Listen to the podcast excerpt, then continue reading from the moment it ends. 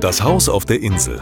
Lüchows Häuser und Originale. Überliefertes und Anekdoten. Von Undine Stiefig.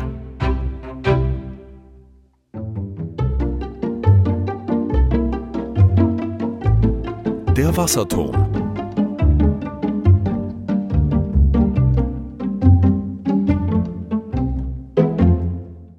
Den Entschluss für Lüchow eine zentrale Wasserversorgung zu bauen, fasste die Stadt schon im Jahr 1898.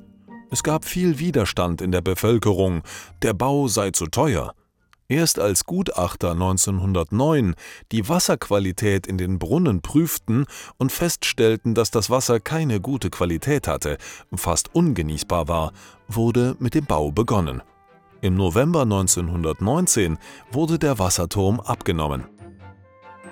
Das gesamte Gussrohrnetz wurde mit einem Wasserinhalt von 30 Kubikmetern nebst 230 Hausanschlüssen mit gefülltem Hochbehälter unter Druck gesetzt.